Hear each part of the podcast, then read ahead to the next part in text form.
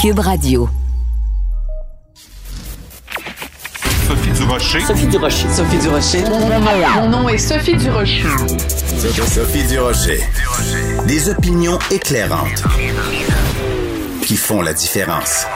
Cube Radio. Bonjour tout le monde, bon lundi. Écoutez, cette fin de semaine a été marquée par toutes sortes de récalcitrants, des gens qui ne comprennent vraiment pas les consignes sanitaires ou qui ne veulent pas les comprendre. Je pense en particulier à ces gens qui se sont réunis, 36 personnes qui se sont réunies à Mirabel à 22 heures pour faire le party c'est assez particulier. Mais je pense aussi, bien sûr, à ces trois interventions que la police de Montréal a dû faire dans la communauté assidique, donc dans la communauté euh, orthodoxe, ultra-orthodoxe de Outremont. Euh, il y avait des gens qui étaient réunis vendredi soir, des gens qui étaient réunis samedi pour euh, ben se réunir pour prier. Et euh, c'est assez particulier parce que euh, quand la police est intervenue il y a des gens qui sont sortis des gens de la communauté juive assidique qui sont sortis en traitant les policiers de Montréal de nazis comme si on s'en prenait à cette communauté là parce que ils sont juifs. Et je tiens à rappeler pour tout le monde que cette fin de semaine, pas plus tard que cette fin de semaine, en Israël, l'État juif, il y a eu euh, des euh, oppositions, des affrontements entre la communauté ultra-orthodoxe et les forces de police parce que euh, il y a eu donc des manifestations à Jérusalem et à Ashdod parce que il y avait des écoles religieuses qui étaient ouvertes en violation des lois de confinement et depuis le début de la pandémie, à plusieurs reprises, euh, il y a des euh, juifs ultra-orthodoxes qui ont euh, pas respecté les règles, que ce soit en priant dans les synagogues ou en organisant, organisant donc des mariages énormes. Alors, ben, je pense qu'il faut faire attention quand on utilise cette expression-là de traiter les gens de nazis. Je pense qu'il y a peut-être un petit, une réflexion à avoir là-dessus. Quand j'ai vu ça, j'ai posé un grand, j'ai poussé un grand, ben voyons donc. Avertissement. Cette émission peut provoquer des débats et des prises de position pas comme les autres. Vous écoutez Sophie Durocher. Avez-vous remarqué que quand euh, le coronavirus a fait son apparition, il était très très très mal vu de parler du virus chinois, ça se faisait pas, c'était discriminatoire. Mais là, en ce moment, on parle du variant anglais ou du variant sud-africain. Tout d'un coup, ça dérange plus personne.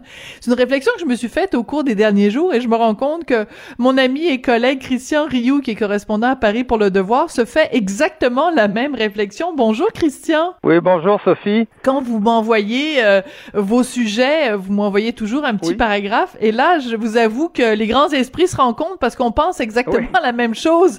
Euh, comment se fait-il en effet, parce que vous voulez nous parler de l'influence du, du, variant anglais euh, sur la France où vous habitez. Oui, oui. Mais euh, comment se fait-il que c'est correct tout d'un coup d'utiliser euh, la région d'origine du variant, mais que c'était très mal vu de dire le virus chinois? Oui, absolument. C'est tout à fait, euh, c'est tout à fait étonnant. Ben, écoutez, je, moi, je, je, j'émettrais une hypothèse. Ça dépend toujours de celui qui, euh, qui lance, euh, qui lance l'expression voilà. quelque part. Le, le, le problème, c'est que c'est Donald Trump qui a parlé du Voilà. virus chinois. Alors, à partir du moment où Donald Trump le disait, plus personne n'avait, n'avait le droit de le dire. Et, alors que le variant anglais, ben, on sait pas trop, en- dans le fond, qui, qui, euh, qui a lancé l'expression. Euh, Emmanuel Macron l'utilise, tout le monde l'utilise. Et bon, vous savez, ces, ces, ces, ces, adjectifs-là veulent pas dire grand-chose. Hein. On a parlé longtemps. On parle encore même d'ailleurs de la grippe espagnole, alors qu'elle n'a rien d'espagnol. Absolument, Euh, oui. elle, elle venait des États-Unis, je crois, euh, en tout cas d'Amérique. Et donc, euh, donc voilà. Ben écoutez, ça n'empêche pas le variant anglais d'être arrivé, euh, de s'être euh, de s'être véritablement installé en France. Et euh, je vous dirais que les, les Français sont en train de de, de, de s'attendre là à un troisième confinement. Euh, on s'attend peut- probablement peut-être à une, une décision euh, mercredi. Euh, pas, pas parce que la France fait très très mal en ce moment, je veux dire, ça, c'est, c'est pas, ces résultats sont, sont assez stables, mais à un niveau quand même élevé. Mais euh, on craint beaucoup, euh, vous savez, le mois de février, le mois de mars, c'est les mois les plus froids, c'est des mois où circule le, le, virus naturellement circule plus facilement, semble-t-il, dans ces dans l'humidité, et donc on, on, on, craint, on craint beaucoup une explosion en fait du, du virus. Donc on, on va savoir un peu mercredi à quelle sauce on va euh, on va être mangé euh, euh, d'une certaine façon. Quelle drôle d'expression. Oui, oui, c'est, oui, c'est, les Français le disent comme ça souvent, pour savoir à quelle sauce on va être mangé, donc parce que ça, on sait donc ça sera pas drôle, mais bon. Quelles vont être les conditions de notre, de quelle couleur vont être les barreaux de notre prison, quoi? Voilà, alors c'est c'est qu'il reste pas énormément non plus de de de de, de de notes sur lesquelles jouer là dans ce dans, dans, dans tout ça. Euh, en France, euh, bon, les, les, il y a un couvre-feu. Le couvre-feu est à 18 heures. On va savoir mercredi un peu dans quelques jours là euh, quels sont les résultats du couvre-feu. Est-ce qu'on va restreindre les déplacements? Est-ce qu'on va refermer les commerces? Ça, ça serait extrêmement difficile refermer les petits commerces. Ça risque de créer vraiment vraiment une explosion, une colère en tout cas dans la population. chose certaine, on veut pas toucher aux écoles, mais étrangement euh, la semaine dernière, vous savez, Emmanuel Macron s'est finalement résigné à, faire un contrôle aux frontières. il euh, était temps? Je, sais qu'au oui, il, était temps au Canada. On parle de, de, presque de confinement obligatoire, hein, de quarantaine obligatoire pour les. Comme en euh, Nouvelle-Zélande ou en Australie pour les voyageurs, oui, c'est ça le, le, le, le système, le, comment on l'appelle, kiwi, je crois, là, comme en, comme en Nouvelle-Zélande, où on serait forcé d'aller à l'hôtel à ses propres frais, hein, d'ailleurs. Euh, écoutez, on parle pas de ça du tout, du tout en France. Je pense que la France est le pays le plus libéral sur la question des déplacements hmm. euh, interfrontaliers. Euh, Emmanuel Macron s'est résigné finalement la semaine dernière à dire il faut un test PCR pour euh, rentrer en France. Euh, qui, qui, qui, est pas plus vieux de, que, que, de 72 heures. Et donc, c'est à peu près la seule chose qu'on demande pour entrer en France. Et on incite les gens à se confiner, mais sans véritable vérification. Hein. Au Canada, les amendes mm-hmm. sont de 1000 à 6000 dollars, je, je, je, crois. En France, c'est de 135 euros. Euh, oui, c'est pas très, 150, ça fait pas très peur. Par contre, 160 euh, dollars à la limite, on pourrait, on peut se le payer mm-hmm. presque. Tout le monde peut se le payer. Et donc la France est vraiment Christian, étrangement. Oui. Oui, excusez-moi, j'ai une question. Je suis désolée de vous interrompre, mais j'essaye vraiment de comprendre. C'est-à-dire que moi, j'avais compris, peut-être dans ma grande naïveté, qu'avec la grande Union européenne, la, notion de frontière avait un petit peu disparu. Donc, à, quel moment, comment on s'assure que, euh, parce que c'est certainement pas par voie terrestre, donc c'est pas, c'est dans les aéroports, parce qu'on va pas commencer à établir une quarantaine ou euh, euh, des, tests de PCR pour les gens qui se présentent en train ou ou en voiture et qui traversent les frontières. C'est uniquement dans les ben, aéroports alors. Ben, écoutez, il n'y a pas de, il y, a, pas de, d'opposition de, de, principe parce qu'on exige un test PCR à quelqu'un qui, euh, qui, euh, qui, qui, vient en train. Vous savez que les, ah théoriquement, on passe les frontières facilement en France, mais il y a toujours des services frontaliers, il y a toujours des douaniers notamment qui, euh, qui, qui, qui, qui, qui, assument un certain nombre de services, contrôle de la sécurité du pays et tout ça. Et d'ailleurs, on peut, vous savez, avec la, avec le, le, le terrorisme, on a, la France a suspendu les règles de Maastricht, par exemple, et elle a, euh, par exemple, rétabli des frontières euh, de, euh, à, la, à, la, frontière des, D'accord, ben, c'est important de le préciser. italienne, par exemple. Donc, on peut, on peut réactiver les frontières très, très, très, très facilement, et il serait possible de le faire dans le cas du, du, du coronavirus. Dans ce cas-ci, Emmanuel Macron a choisi de le faire la semaine dernière pour exiger un test, exiger un test PCR et demander aux gens de se, de se, de, de faire une quarantaine, mais ça se limite à peu près à ça. Moi, j'ai une une nièce qui habite euh, qui habite en Catalogne, à la frontière euh, espagnole, pas très loin de la mhm. France, et qui euh, a passé la semaine dernière la frontière sans aucun sans aucun sans aucun problème. Alors qu'en Espagne, vous savez, on peut pas se déplacer d'une région à l'autre. Ce, qui est très, ce qui est très amusant, les Espagnols interdisent de, de passer de l'Aragon, par exemple, à la Catalogne. Euh, par contre, on peut facilement, sans problème, rentrer euh, en France euh, si on, si on entre en voiture. Et je, je dirais qu'à la limite, en France, et notamment chez le, le, président Emmanuel Macron, ça relève pratiquement de l'idéologie. C'est vraiment le... Ben, vraiment totalement. Oui. Absolument. C'est vraiment le dirigeant, je pense, dans le monde entier qui, euh, qui est le plus réticent à fermer les frontières. Euh, et on parlait tout à l'heure du virus anglais, du virus chinois. Hein, c'est Donald Trump qui avait, euh, qui avait, euh, qui avait lancé mm-hmm. l'expression du virus chinois, donc on n'avait plus le droit de la répéter. Mais le, le grand problème en France, c'est que la première personne qui a demandé de fermer les frontières, c'était Marine Le Pen. Donc voilà, on est. Alors ça, c'est devient, ça devient ridicule parce que c'est si euh, Marine Le Pen dit le ciel est bleu, ben tout le monde va dire ben non, il y a des nuages. Je veux dire, euh, même si elle dit, même si elle dit l'heure, les gens vont dire le contraire juste parce que c'est Marine Le Pen qui, qui l'a dit. Ça devient un peu ridicule parce que quand même contrôler ces frontières. Euh, je prends, on, parlait tout à l'heure de la Nouvelle-Zélande et de l'Australie. Ce sont en effet des pays qui ont contrôlé leurs frontières et qui ont imposé des quarantaines. Et c'est pas des pays fascistes ou c'est pas des dictatures là absolument. D'ailleurs, on sait depuis, euh, depuis le tout début que le contrôle des frontières, c'est n'est pas évidemment le seul élément, mais c'est un élément absolument essentiel du contrôle, du moins pour retarder euh, l'épidémie. On, on, sait comment, d'ailleurs, dans le, la première phase de l'épidémie, la Corée, par exemple, et Hong Kong avaient, euh, avaient mm-hmm. extrêmement bien fait, avaient eu des résultats extraordinaires, évidemment parce qu'ils testaient, ils mettaient les, les, gens, les gens en isolement, mais aussi parce que très, très tôt et dès le début, ils ont, ils ont fermé euh, les frontières. Mais ça, c'est l'époque où, euh, où euh, Emmanuel Macron n'arrêtait pas de dire, vous savez, le virus n'a pas besoin de passeport pour voyager. je me souviens qu'en février, en février 2020, tous, les, tous les élus de la région de Lyon avaient réclamé l'annulation d'un match de foot. C'était en février 2020, hmm. on est au tout début de l'épidémie. Un, match de foot entre l'Olympique de Lyon et le, et le, Juventus de, de, de Turin. Et Turin, là, à l'époque, c'était le, le, centre, un hein, épicentre, l'épicentre de l'épidémie mondiale, absolument à, cette époque-là.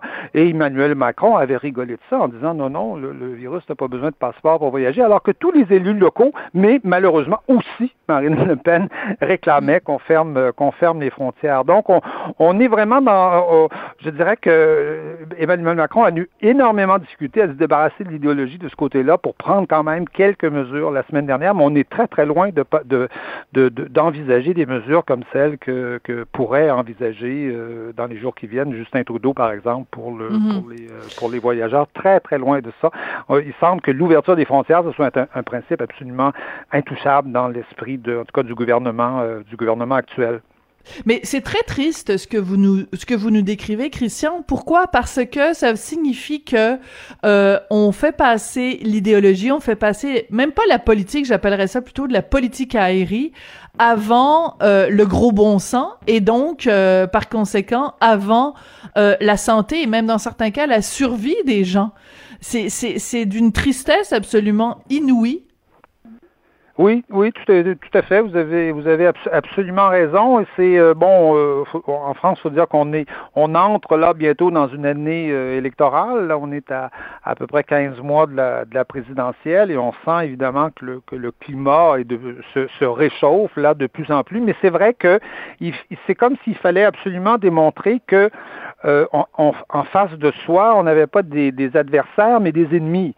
Donc, euh, des gens, des gens chez qui tout était négatif, euh, mm. chez, qui rien n'était euh, n'était acceptable. Je pense qu'on l'a vécu un peu avec Donald Trump. Hein, il y a beaucoup de gens qui, beaucoup d'économistes même mm-hmm. d'ailleurs, qui, qui, considèrent que la politique économique de Donald Trump n'était pas si mauvaise.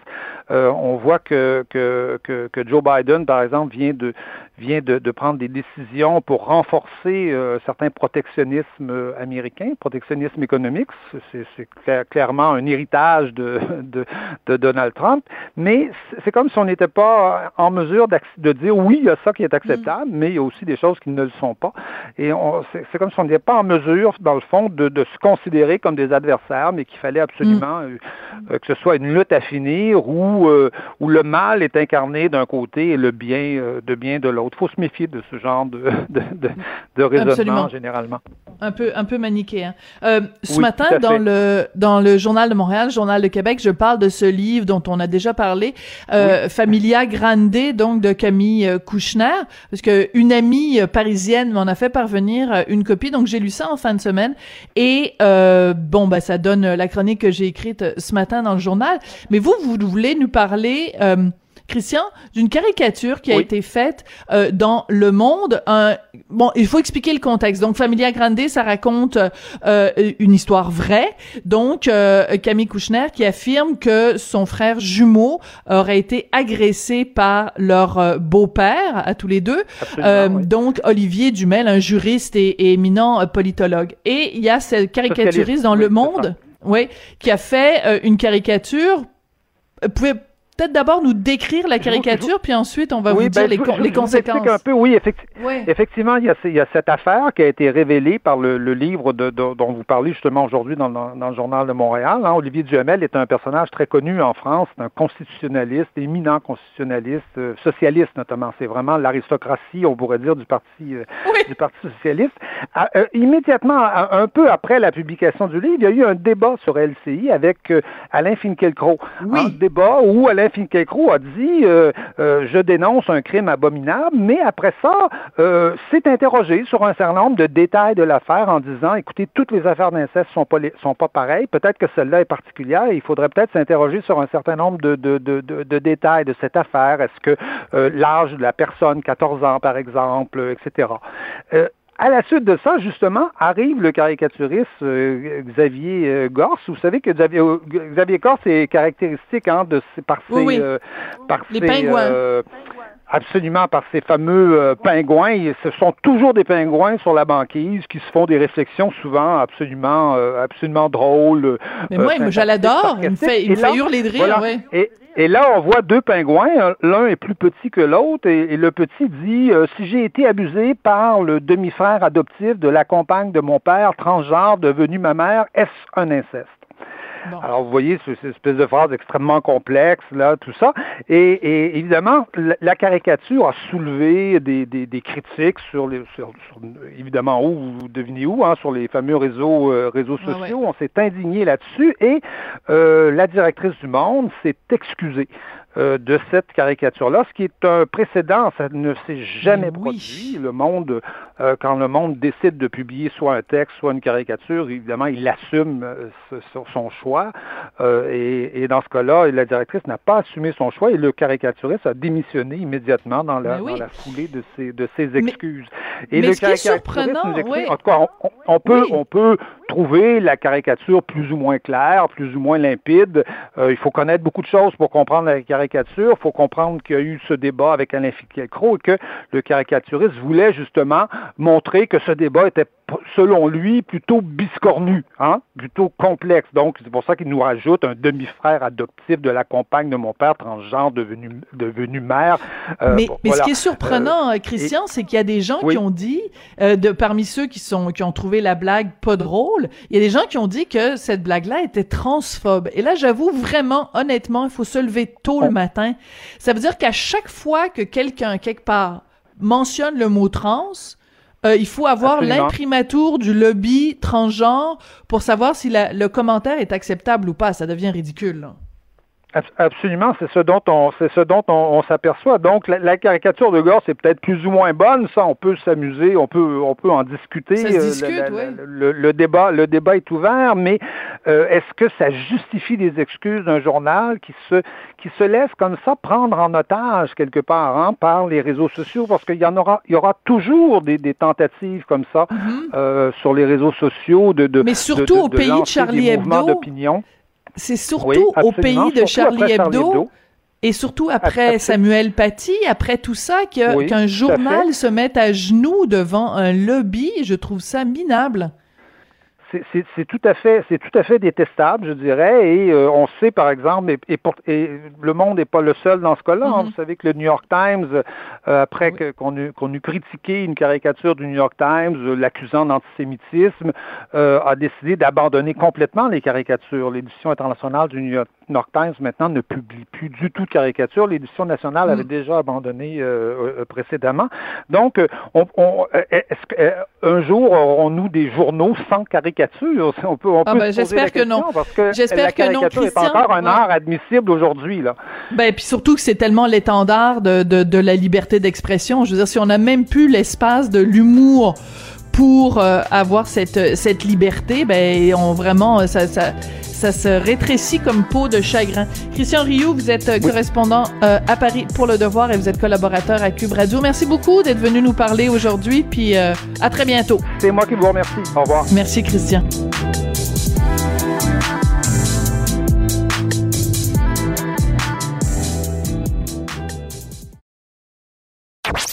Sophie Durocher.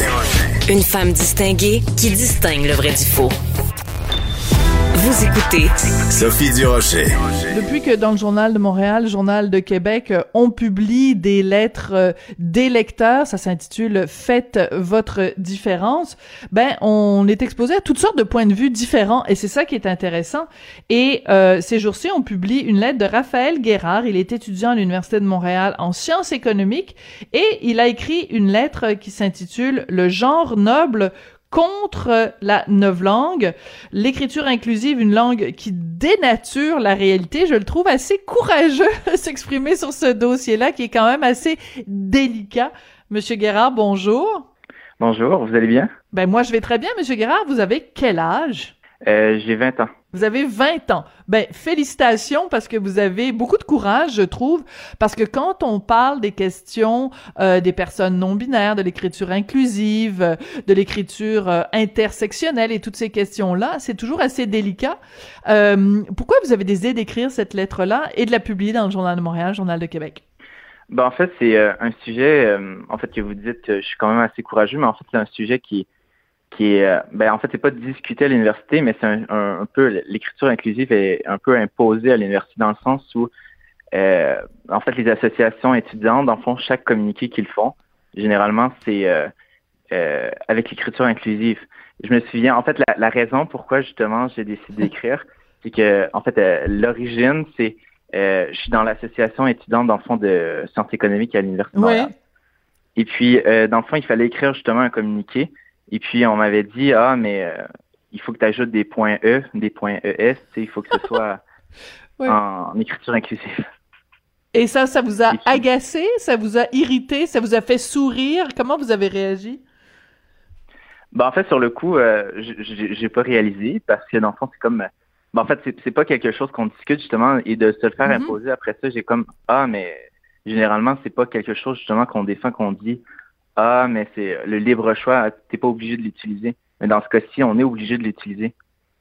C'est ça qui est, quand même euh, mm Donc, c'est pas tellement simplement le fait qu'il y ait cette écriture inclusive qui existe, mais c'est le fait que ce soit imposé. Et je trouve que votre lettre est extrêmement bien écrite parce qu'elle est bien argumentée. Après, on, peut être d'accord ou pas d'accord avec vous, mais je trouve que l'important quand on quand on discute sur la place publique, c'est d'arriver avec des arguments.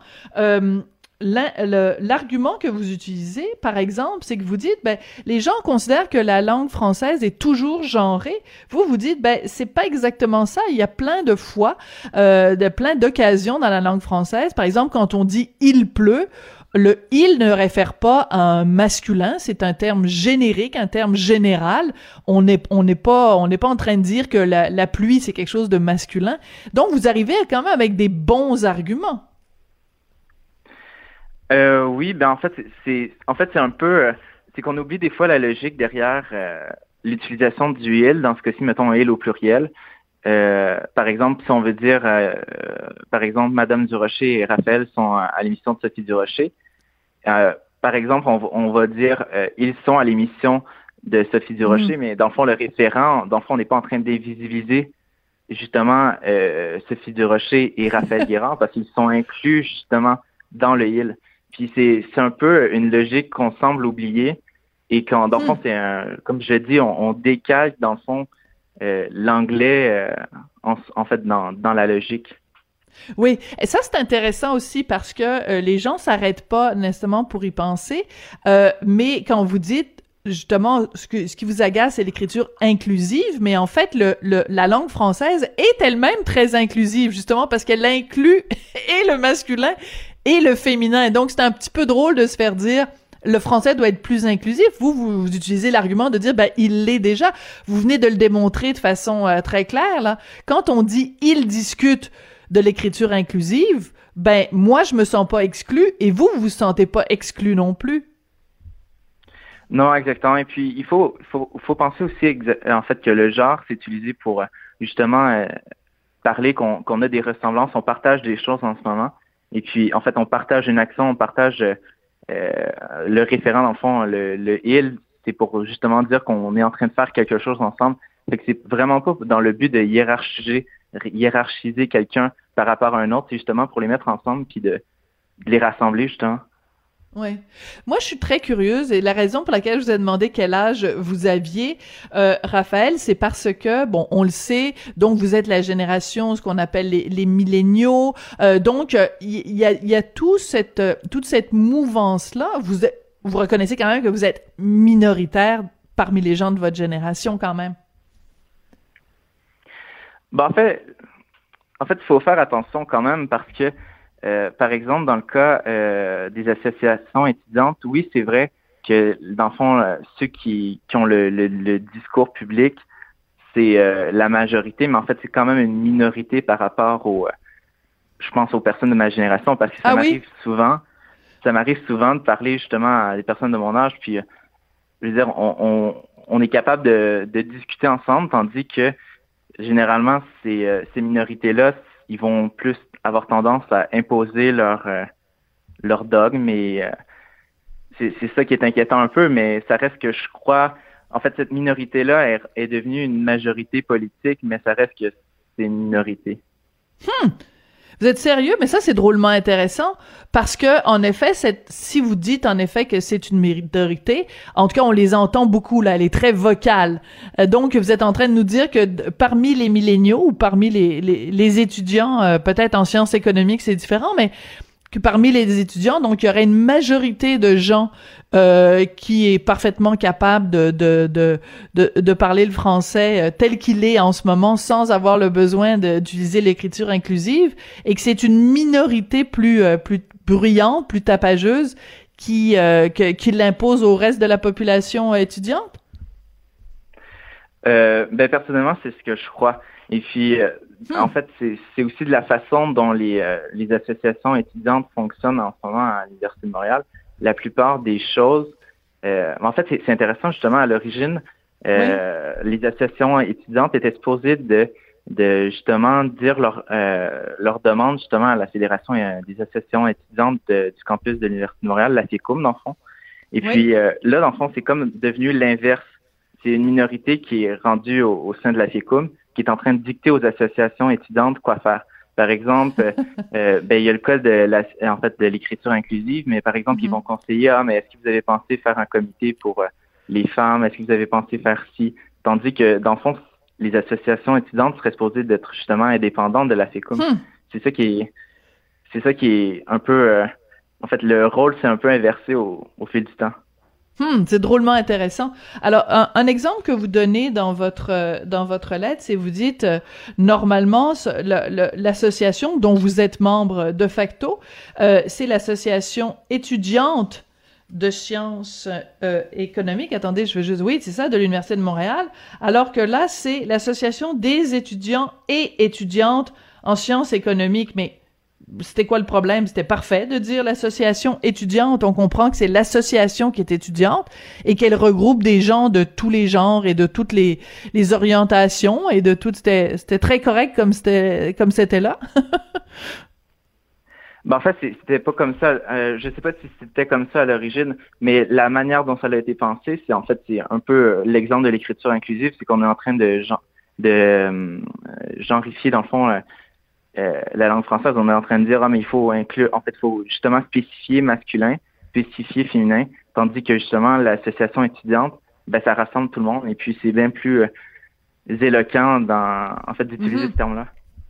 Alors, euh, il y a, bon, j'ai écrit quelques chroniques dans, dans le journal de Montréal, le journal de Québec, sur des, des, des guides d'écriture plus qu'inclusif là c'était pas seulement euh, le, le euh, d'arrêter que le masculin l'emporte sur le féminin mais carrément cette cette construction que je trouve d'une très très grande euh, enfin que je trouve pas jolie du tout le le fameux yel. Eh ben vous aussi vous irez ce yel. Pourquoi? Alors pour, pour expliquer pour ceux qui qui savent pas là c'est que yel ça remplace il et elle et c'est pour être plus inclusif pour les personnes euh, non binaires, dont les personnes qui ne s'identifient à aucun des deux, euh, de, deux genres euh, hétéronormatifs. Pourquoi ça vous dérange, Yael?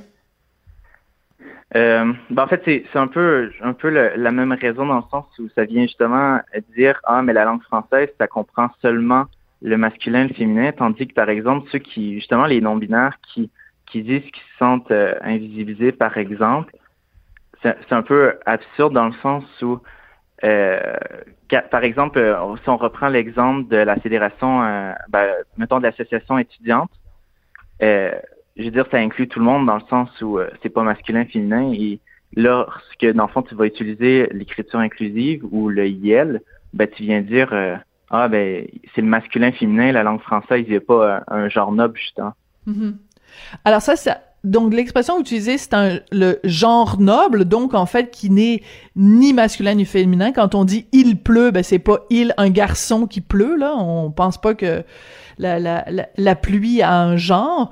Euh, donc euh, c'est ce genre noble que vous opposez vous à ce que vous appelez la neuve langue. Donc c'est évidemment une référence à George Orwell et à son roman 1984 euh, est-ce que c'est euh, euh, quelque chose qui, euh, vous dites, c'est des, choses dont on parle avec d'autres d'autres étudiants.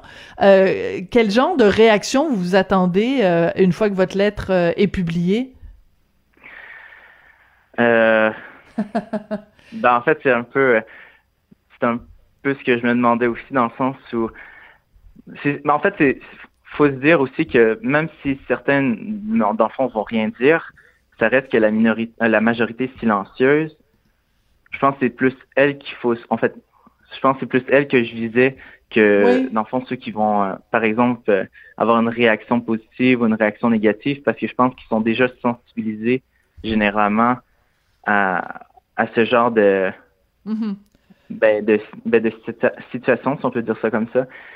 Puis c'est dans le sens, en fait, c'est aussi une façon d'ouvrir le débat puis d'arrêter d'imposer dans le fond une écriture inclusive qu'on n'a pas réellement dit ah est-ce qu'on est vraiment on veut vraiment avoir une écriture inclusive dans mettons dans nos dans nos communiqués dans nos façons de nous de, de communiquer quelque chose justement.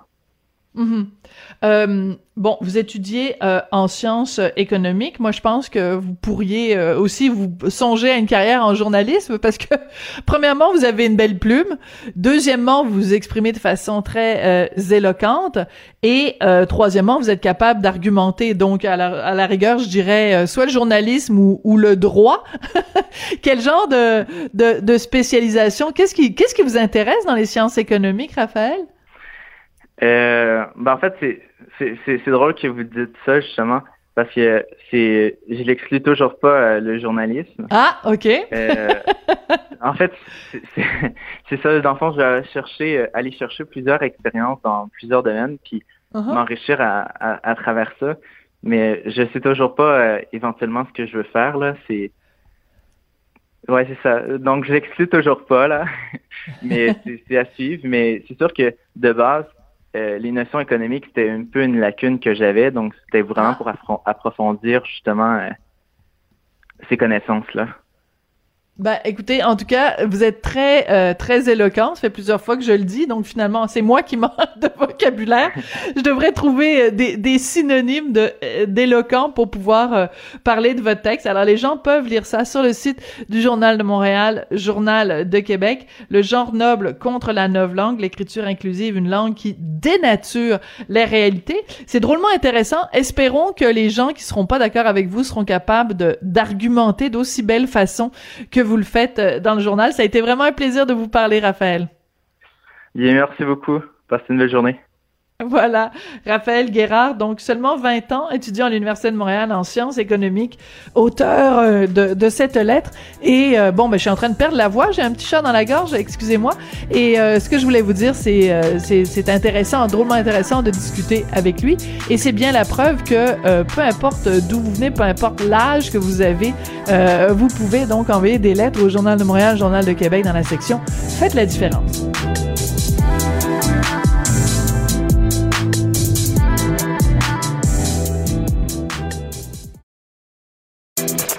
Sophie Durocher. Entendez les dessous de sa dernière chronique. Cube Radio.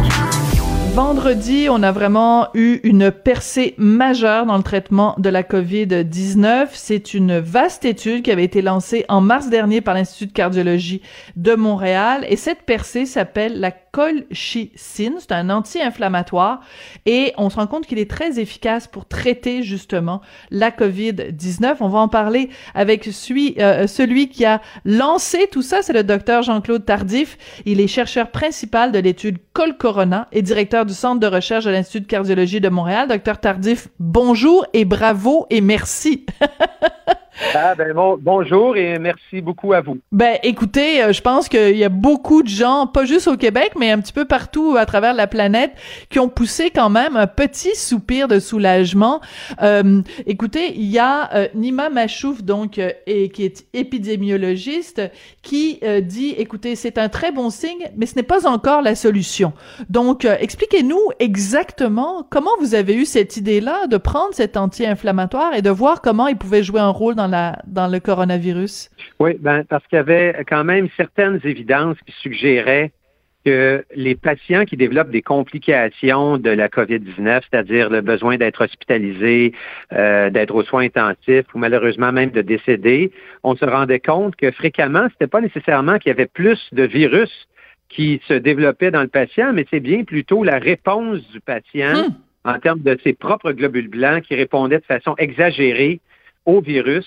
C'est ce qu'on appelait donc la tempête inflammatoire, euh, inflammatory storm. Et donc, euh, ben, nous, on avait également des données avec la colchicine. On a publié le, New England Journal of Medicine l'an dernier, euh, où la colchicine fonctionnait très bien pour prévenir les complications après la crise cardiaque. Et on a vu plusieurs similitudes quant à l'inflammation qui survient euh, dans la COVID et chez des, patients qui ont des problèmes cardiaques. Alors, ça devenait assez évident pour nous que la colchicine avait de bonnes chances de fonctionner. Oui. Alors j'aime bien quand vous dites pour nous parce que bien sûr vous n'êtes pas seul, il y a une équipe aussi qui vous entoure. Il reste que à partir du moment où vous avez eu cette, cette première intuition, euh, il faut la mettre en branle, c'est-à-dire qu'il faut procéder à des recherches et les délais, ça s'est fait très très vite. Est-ce que c'est vrai quand le moment où vous avez eu cette idée-là et le moment où les recherches ont été lancées, il s'est écoulé seulement six jours? Oui, c'est vrai, et ça voulait dire euh, mettre une équipe euh, multidisciplinaire en, place, des microbiologistes comme Dr. Boivin euh, à Québec, euh, Dr. Godet à Chicoutimi, des, des intensivistes, des épidémiologistes, euh, des statisticiens. Alors, il y a évidemment des infirmières. tout mettre cette équipe-là en place au pic du travail, il y avait environ au total 150 personnes qui y travaillaient. Et effectivement, ça s'est fait, tout le monde s'est donné la main et ça s'est fait très rapidement. Et ce qui est intéressant aussi, c'est que, bon, évidemment, le, le, le, le médicament a été testé. Bon, c'est un médicament, vous l'avez dit, hein, qu'on connaît déjà, qui en plus coûte pas cher. Donc, on connaissait déjà les effets secondaires qu'il pouvait euh, avoir, mais il fallait le tester pour tester son efficacité. Et sur les 4500 participants, il y en a 3000 au Québec, mais aussi des gens partout aux États-Unis, au Brésil, en Espagne, en Afrique du Sud. Pourquoi c'est important que le médicament soit testé aussi euh, dans différents pays? Pourquoi ça aurait pas pu être testé seulement au Québec? Ah, ça aurait pu l'être. Ah oui? Euh, évidemment, il y avait... oui, ça aurait pu l'être. Euh, il est quand même assez commun d'essayer de, de, faire des études dans différents pays pour s'assurer qu'on a des gens de différentes origines, euh, mm-hmm. différentes caractéristiques pour voir que le médicament fonctionne chez différentes personnes. Mais ça aurait pu se faire au Québec. Maintenant, il y avait évidemment un impératif de temps euh, c'est la première fois qu'on fait une étude euh, de ce type-là dans une pandémie. Hein. Il n'y a personne qui a vraiment d'expérience à faire de grandes études de, ce type-là. Vous vous rappelez dans l'épidémie de Stras il y a 15 ans, toutes les études essentiellement ont été des échecs. Alors, euh, on pensait qu'il fallait arriver avec une réponse le plus rapidement possible pour réaliser que lancer une étude comme ça, typiquement, ça prend trois à six mois. Et ensuite, euh, quand les résultats sont obtenus, généralement, entre le moment que euh, l'étude est terminée et que c'est publié dans un journal scientifique, il est fréquent qu'il va, s'écouler deux à trois mois. Alors moi, j'ai eu les résultats de l'étude vendredi soir. Et donc, euh, on, a eu des discussions avec un comité international qui nous accompagnait avec des gens d'un peu partout sur la planète. Et le consensus vendredi soir tard, c'était que on devrait communiquer au moins en partie, Mm. euh, alerter la population le temps que le processus là, de, de publication dans un journal scientifique euh, se fasse, qui est un peu plus long. Oui. Alors, est-ce que est-ce qu'il y a des gens qui vous l'ont reproché, c'est-à-dire que vous avez émis un communiqué vendredi, euh, ce qui a fait que bon, tout le monde a été au courant de ça. Est-ce qu'il y a des gens qui vous l'ont reproché, euh, qui ont dit ben là, franchement, euh, il faut qu'on attende d'avoir vraiment l'étude au complet publiée dans un journal scientifique pour qu'on puisse vraiment prendre connaissance de tous les détails? Bien, écoutez, vous savez, euh, il y a personne euh, qui, a, qui a de l'expérience euh, dans quoi faire euh, dans une pandémie. C'est la même chose quand on a notre premier enfant, c'est euh, on, on- on y va un peu à tâtons. Oui. Et hein, vous savez ce que je veux dire? Et donc, Oui. euh, on était euh, bon, on a, on était quand même euh, euh, 30 quelques personnes là, qui se sont réunies de différents pays. Euh, et on était, on avait la décision à prendre. Est-ce qu'on va être critiqué si on donne seulement une partie des données? On révèle une partie des données, c'est-à-dire Mm. pour ne pas nuire à la publication scientifique. Et dès aujourd'hui, on va avoir des, des discussions avec le grand journal scientifique euh, euh, qui, j'espère, publiera la donnée, mais qui généralement est assez chatouilleux quand on leur laisse pas le scoop de qu'est-ce qui va être publié. Ah. Alors, il va y avoir une négociation d'une part, mais d'autre part, on était également très sensible au fait que si on ne communiquait pas, on se ferait critiquer Aha. aussi, parce que les gens Très diraient, intéressant. ben écoutez, Oui. vous avez attendu huit semaines pour publier et vous, il y avait des gens qui mouraient, il y avait des gens aux soins intensifs Hmm. et vous, juste pour une publication, vous avez euh, vous Mm. avez tenu la population, les gouvernements dans, dans le noir. Alors, euh, au jour d'aujourd'hui, je ne suis pas certain quelle était la meilleure décision. Nous, on a beaucoup réfléchi et on croit que c'était la meilleure solution. Euh, D'ailleurs, en tout cas, on a alerté les gens et je suis très fier de vous dire qu'hier, la Grèce a été le premier pays à déjà approuver la colchicine pour la COVID. Ah Euh, Il y a déjà moi, 15 pays qui m'ont demandé les données euh, ce week-end parce qu'il y a des processus accélérés qui se font. Santé Canada a déjà commencé aujourd'hui à, à- à revoir le, le dossier. Alors, les choses vont euh, rondement et je Ouais. pense que c'était la bonne décision.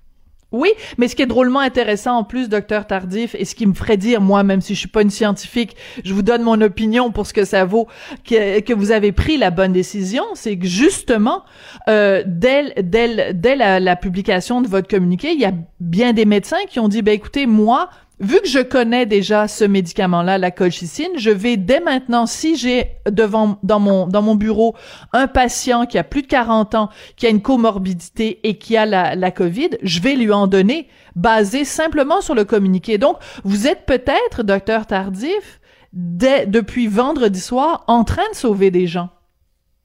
Ben, vous êtes gentil euh, de dire, évidemment, c'est pas juste moi, là, parce qu'il y a beaucoup. Oui, oui, bien de sûr, vous et votre 150 équipe. personnes, puis, Euh, et- mais euh, je suis content que vous le disiez. D'ailleurs, j'ai eu, évidemment, juste samedi, j'ai eu 500 emails, évidemment, tous sur le corona. Je peux vous dire qu'au Brésil, en Amérique du Sud, dans différentes régions, euh, en Europe, euh, il y a beaucoup, beaucoup de gens euh, qui prescrivent la colchicine déjà. Euh, ça ne nie pas le fait que les agences réglementaires vont faire leur revue, les gouvernements vont prendre le- leurs décisions, mais euh, je suis content que vous le disiez. On pense qu'il fallait euh, communiquer et on, j'ai assuré euh, tout le monde qui m'a posé des questions que dès que j'aurai la permission de mettre sur la, dans la place publique toutes les Mm. données, on va évidemment le faire euh, euh, sur le champ. On réalise l'importance euh, euh, et la responsabilité qu'on a. Il y a des patients aux soins intensifs, il y a des patients branchés sur des ventilateurs. Alors, on veut, euh, on veut contribuer à réduire la conge- congestion dans le système de santé et réduire la mortalité. Voilà. Alors, il faut euh, rappeler ce qu'il y avait dans votre communiqué de vendredi. La colchicine entraîne une baisse des hospitalisations de 25% des cas des gens qui l'ont pris, une baisse du besoin de ventilation, puis on sait que c'est le nerf de la guerre, donc une baisse de 50 et une diminution du taux de 44% par rapport au groupe témoin. Ça, c'est absolument euh, énorme. Quand vous faisiez ces études-là, qu'est-ce qui vous... euh, je vais excuser, excu- utiliser une expression anglaise, mais qu'est-ce qui vous drivait? Qu'est-ce qui vous motivait? Qu'est-ce qui faisait que vous vous disiez, ben, il faut qu'on, qu'on, qu'on, c'est une course contre la montre, là? C'était quoi votre motivation, docteur Tardif? Elles étaient multiples. Quelle belle question. Elles étaient multiples. Euh, je vis dans la même société que vous. Avec euh, Mm. avant d'arriver au décès, là, on est tous euh, confinés dans nos maisons, on ne voit pas nos enfants, nos petits-enfants. notre vie s'est arrêtée depuis dix mois. Alors, il y avait ça. je suis médecin dans un hôpital et évidemment, le système de santé est surchargé. Mm. On voit des gens mourir. Euh, moi, heureusement, dans notre hôpital, on n'a pas eu à trier des patients de qui allaient mourir ou vivre parce qu'on manquait d'appareils, mais c'est arrivé dans plein de régions et plein de pays. Mhm. Alors, en Italie, entre euh, autres. ce qui nous motivait. Et euh, la réponse des patients, la réponse des Québécois a été exceptionnelle. Je tiens à vous dire que, évidemment, c'est pas juste moi. Je, tiens à souligner le travail des infirmières et infirmiers. Mhm. Juste dans notre équipe, les, nos deux leaders, Sarah Sanson et Denis Fortin, euh, dans les dix derniers mois, euh, jusqu'en décembre, n'avait pris que trois jours de repos, là, incluant les week-ends, trois jours en neuf mois. Il y a des gens qui se sont, euh, qui ont des familles également et qui se sont complètement investis pour faire une différence dans la société. Puis, il n'y a évidemment pas juste moi. Ces gens-là doivent, ces gens pour moi sont des héros. Ben vous, vous êtes tout un héros. Excusez-moi, vous, vous, je suis ému. C'est tellement une belle histoire de solidarité humaine. Et vous trouvez pas que c'est ça un peu ce qu'on ressent depuis le 13 mars 2020, cette extraordinaire solidarité humaine devant un ennemi commun? Vous parlez des gens et je, je vous remercie. C'est très généreux de votre part de souligner vos collègues qui ont pris seulement trois jours de repos en neuf mois. Mais vous, docteur Tardif, vous avez pas dû ben ben vous reposer non plus. Ah, non, effectivement. non, ça a été une période, euh, ça a été une période euh, invraisemblable. Non, il n'y a pas vraiment eu euh, d'arrêt. Combien de journées de congé vous avez pris, vous? Ah, il n'y en a pas eu beaucoup. Il y en a, honnêtement, ça a vraiment été 7 jours par semaine depuis le mois de mars. Et évidemment, il y a des risques pour la santé également. Alors, on va essayer un peu de s'arrêter, j'espère, un peu bientôt pour quelques jours. Là. notre première priorité maintenant, c'est de fournir toutes les informations, les mettre le plus rapidement sur la place publique pour que les gens prennent leurs décisions, que ce soit les gouvernements, que ce soit euh, les, les, agences de santé publique mhm. et évidemment les patients. Oui. Euh, très rapidement, parce que je sais que votre temps est compté et j'apprécie beaucoup que vous preniez le temps de nous, nous parler aux auditeurs de Cube aujourd'hui. Euh, Est-ce que vous craignez qu'après la publication de votre communiqué de vendredi, qu'il y ait une pénurie de colchicine, c'est-à-dire que tout le monde se précipite et qu'on se retrouve en manque de colchicine? Ben, écoutez, je, le, le risque existe. J'ai toute la confiance que le gouvernement du Québec, euh, jusqu'aux plus hautes euh, instances, euh, le ministre Dubé en santé, le premier ministre, prennent ça très, très au sérieux. Je peux, je peux vous dire que je leur ai parlé à de multiples reprises ce week-end, eux et leurs équipes. Ah oui, oui. Non, écoutez, ces gens-là, moi, j'ai eu les résultats autour de 17 heures vendredi vendredi soir à 20, 21 heures, je crois que j'étais avec 12 membres euh, importants du gouvernement, euh, de toutes les agences gouvernementales. Euh, alors, je hmm. pense que ces gens-là ont les compétences pour prendre les bonnes décisions. Est-ce que vous avez parlé à François Legault lui-même? alors, Monsieur Legault, ce week-end, je ne lui ai pas parlé, j'y ai parlé précédemment. Ce week-end, j'ai quand même échangé passablement avec lui par, par voie électronique. Là. Euh, mais j'ai passé quand même du temps avec le ministre Dubé et la sous-ministre adjointe, euh, Dr. Lucie Aupaterné. Dr. Legault, et, euh, Monsieur Legault a été un grand appui. Je lui il a interagi à multiples reprises avec moi. Puis puisque vous le mentionnez, moi je suis pas en politique, mais ça, ça, a bien l'air d'un travail assez dur. On est constamment critiqué, mais moi je suis pas très politique. Mais permettez-moi de dire une chose on a travaillé fort, mais en mars, quand on est arrivé avec cette idée euh, qui pouvait avoir l'air un peu curieuse, euh, moi, je veux souligner le travail de deux personnes. Il y a le scientifique en chef du Québec, qui est M. Rémi Quirion, Rémi Quirion qui a oui. le protocole et euh, qui l'a soumis à, le premier ministre, qui en quelques heures a fait rouler la machine hmm. et a approuvé. Alors, il y a des choses, M. Legault et, et, son équipe ont peut-être pas eu beaucoup de crédit là-dessus, mais quand on parle de six jours pour tout faire, euh, si la décision a été prise à une vitesse, euh, vraiment, ça a montré un leadership euh, remarquable, à mon avis. Ben écoutez, remarquable, héros, tous ces mots-là, euh, c'est pour vous, docteur Jean-Claude Tardif, pour toute votre équipe, euh, pour tous les gens dont vous allez, vous avez souligné le travail. Vraiment un immense merci. Euh, la bataille est pas, la, la guerre est pas gagnée, mais on vient en tout cas de marquer une étape importante, euh, une bataille en tout cas qui euh, qui est décisive. Beaucoup de, bon, je vais utiliser tous les clichés, la lumière au bout du tunnel, une lueur, l'espoir, une percée importante. Merci, merci, merci mille fois, docteur Tardif. Ah, ça fait un plaisir. Merci beaucoup, puis euh, à bientôt. Merci, docteur Jean-Claude Tardif, donc qui est chercheur principal de l'étude Col Corona et directeur du Centre de recherche de l'Institut de cardiologie de Montréal. Quand j'ai lu le, le texte de sur Nima Machouf, cette épidémiologiste, donc, et qu'elle a dit c'est un très bon signe, mais ce n'est pas encore la solution. Savez-vous à quelle chanson ça m'a fait penser? Ça m'a fait penser à la chanson thème de Star Academy. C'est pas fini. On va écouter juste un tout, un tout petit extrait. Pas fini, c'est rien qu'un début. Le vrai soleil,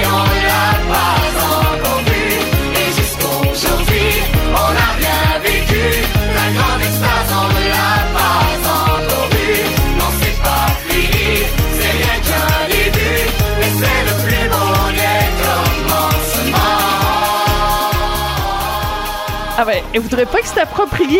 C'est le plus beau des commencements. Ah, vraiment, vendredi, là, quand le communiqué est sorti, quand on a vu ça dans nos journaux, euh, samedi matin, c'était quand même une sacrée bonne nouvelle. Et c'est comme ça, sur ces notes de musique, que va se terminer l'émission. Pour aujourd'hui, je voudrais remercier Sébastien Laperrière à la mise en onde, à la réalisation, William Boivin à la recherche. Ben écoutez, euh, les nouvelles sont bonnes. On va se, on va s'accrocher à ça. Je vous embrasse, je vous remercie d'avoir été là, puis on se retrouve demain.